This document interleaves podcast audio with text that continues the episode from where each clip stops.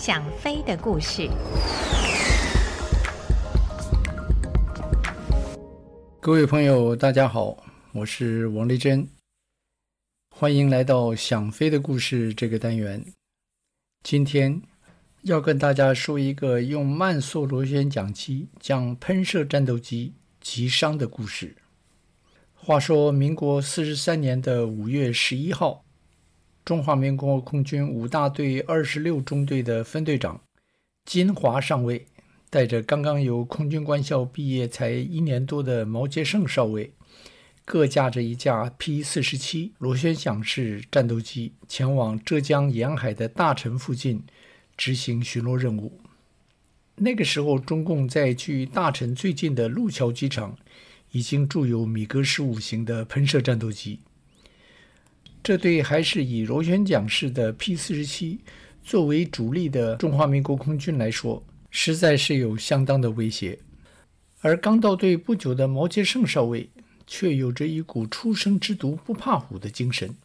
他将那种敌我不对等的态势当成一种挑战，希望能以自己的技术来弥补飞机在性能上的不足，替国家在那种艰难的处境下。闯出一个新的局面。P 四十七是二次大战末期盟军主力的战斗机，虽然它的外形没有野马式战斗机般的流线，但是它强大的火力，跟它结实的机身，加上可以让飞机飞上三万尺高空的发动机增压涡轮，让它很快的成为欧洲战场上的宠儿。美军在韩战爆发后不久。恢复了对台湾的军事援助。当时，第一批对台湾的军援，就是一批美军在二次大战后剩余的 P 四十七。那些飞机虽然不是新品，但是对于中华民国空军来说，已是久旱下的甘霖。因为在没有补充零件的情况下，原先的 P 五幺野马式战斗机已经不堪使用。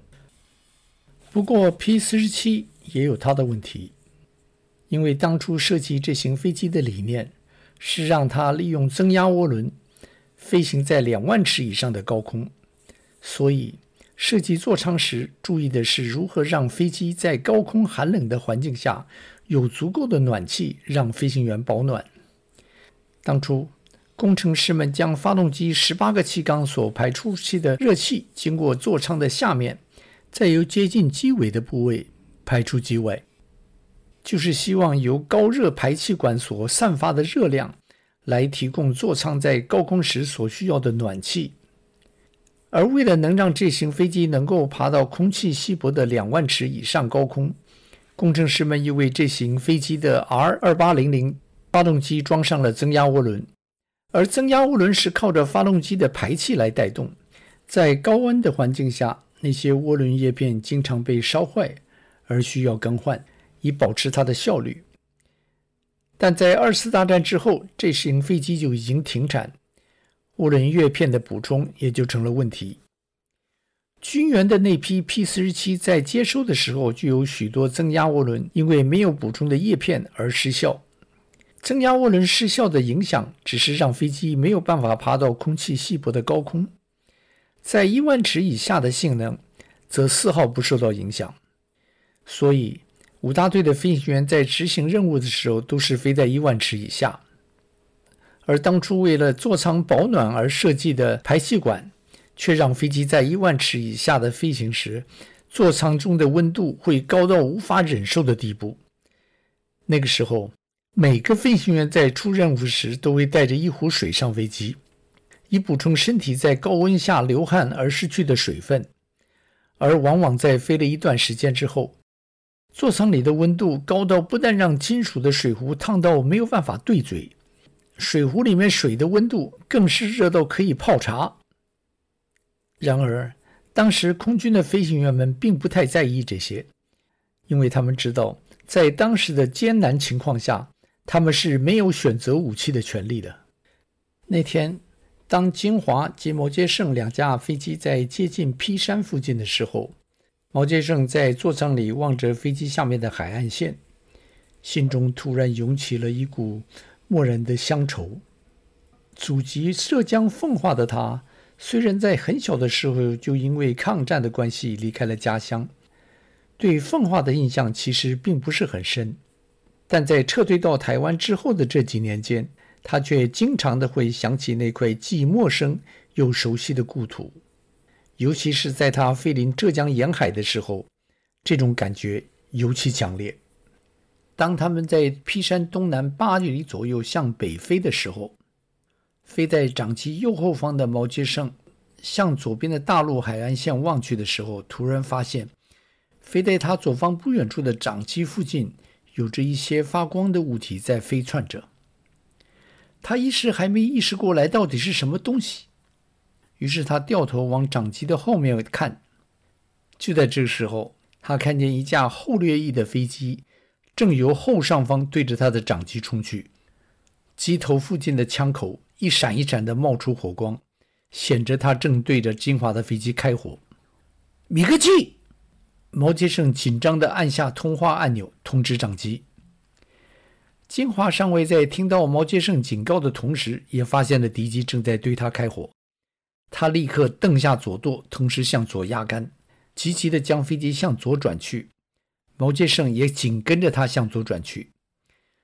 这种两架飞机向同一方转去的战法是当时的标准战术之一。如果有敌机在其中一架飞机的后方，被敌机咬住的那架飞机应该向友机的反方向转去，就像当时毛接胜飞在金华的右边，于是金华就向左转去，这样他的僚机就可以在跟着长机转过去的时候。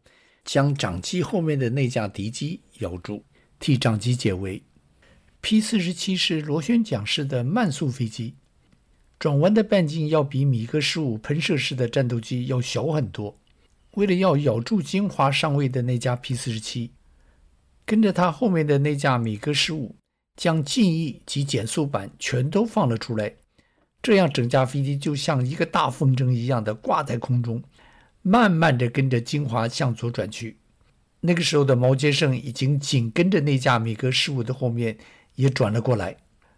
毛杰胜虽然不是第一次执行作战任务，但是却是他第一次在空中遇见敌机。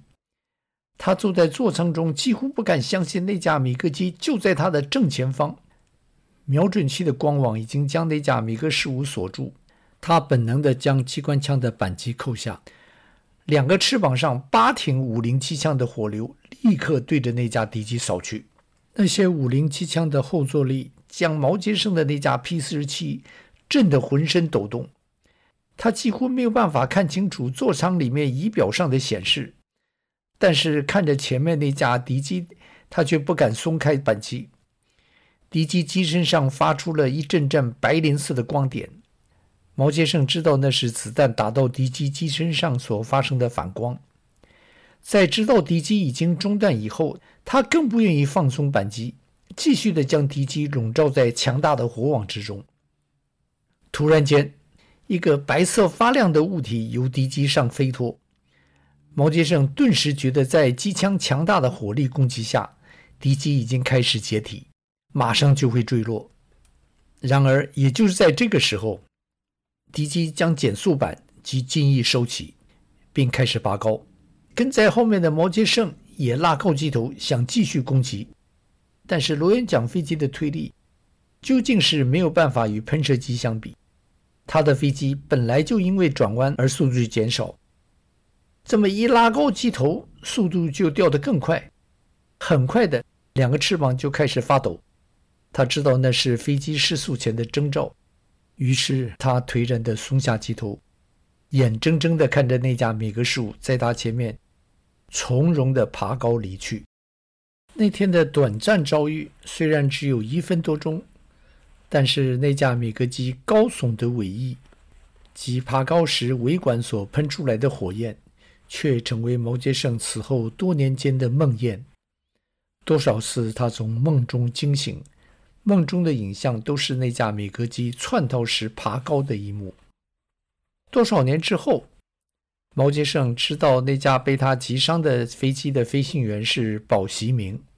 保习明的那架米格十五在受伤之后，机舱内白烟弥漫，什么东西都看得不清楚。他以为他的飞机已经受到了重伤，于是准备跳伞。但当他把座舱罩弹掉之后，白烟消失了。那个时候，他决定放弃跳伞，将米格十五安全地飞回路桥基地落地。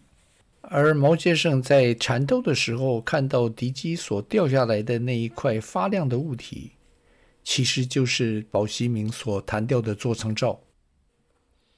毛杰胜后来在民国四十七年八二三炮战期间，于厦门围头附近击落了一架米格十七。那个故事我会另外找机会说给大家听。今天的故事就说到这里，谢谢您的收听，我们下个星期再会。